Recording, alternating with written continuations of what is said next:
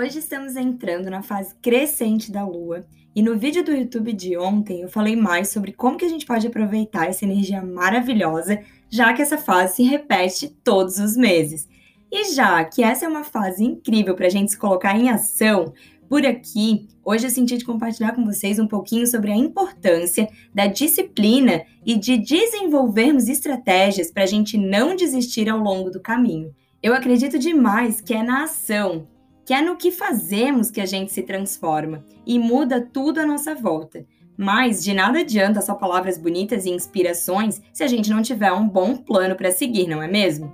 Só quando a gente vai criando os movimentos certos na direção do que desejamos é que realmente conseguimos ver os resultados. Afinal, enquanto seres humanos, estamos sempre em busca de resultados, independente para qual área da vida, mas a gente sempre quer melhorar a nossa performance diante da nossa jornada. E no essencialismo, eu aprendi demais sobre disciplina e foco.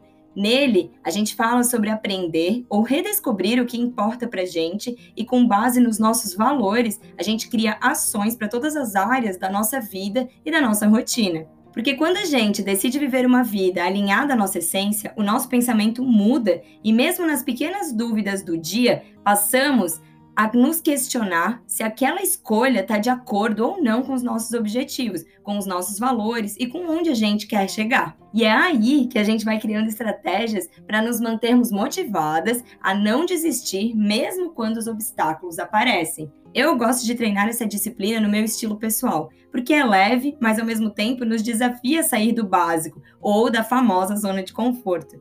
E todos os dias a gente tem uma grande chance de praticar um pouquinho e usar essa criatividade sem medo, sem correr grandes riscos, e assim a gente vai se treinando para ações maiores. Sem falar que o nosso estilo acompanha as nossas transformações e a gente consegue ver muita coisa da nossa vida através dele. E hoje eu vou compartilhar com vocês algumas ideias para te encorajar a aproveitar a energia dessa semana e dar um passo à frente nessa área da sua vida da sua imagem pessoal. Eu senti muito forte no ano passado que eu deixei o meu estilo de lado e em meus processos internos eu fui descobrindo que isso aconteceu porque eu estava tão bagunçada por dentro que no meu externo eu estava demonstrando exatamente isso. Por isso que eu sempre falo para vocês da importância da gente fazer esse link nesses dois mundos porque há uma conexão aqui. Olhar para fora, para nossa casa, nossas roupas, a forma como estamos nos tratando, são estratégias também para a gente entender mais os processos que estão acontecendo dentro da gente. E por menos que a gente perceba, o nosso estilo reflete muito dos nossos processos.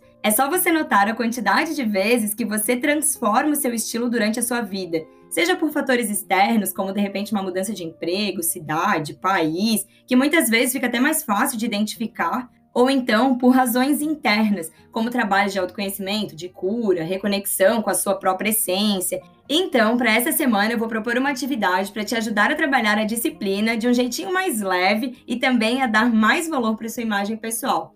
E esses três passos vão te ajudar a ativar essa criatividade adormecida aí dentro. A primeira coisa é você começar a montar seu look escolhendo uma peça como principal.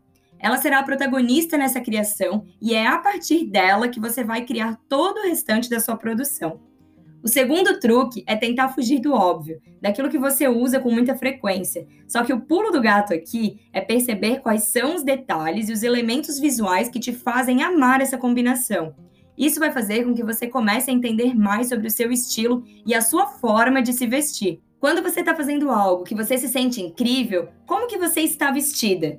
Reflita sobre isso e perceba as cores, a modelagem, a mistura de tecidos, o que, que você escolhe para esses momentos. Possivelmente, esses são detalhes que são importantes para você e que vão fazer uma super diferença aí dentro do seu armário. E por último, tenha em mente que não é a roupa que você usa, mas como você usa, que faz com que as suas combinações tenham personalidade e que representem a sua originalidade. Ou seja, não caia na armadilha do se tá na moda, eu tenho que ter, porque o nosso estilo é único. Então, é a maneira com que a gente usa as nossas peças que vai fazer toda a diferença. Uma combinação entre calça jeans e uma blusa branca é a mesma para todo mundo. Só que a forma como a gente usa essa calça jeans e essa blusa é que vai dar o tom, então, do look para cada uma das pessoas.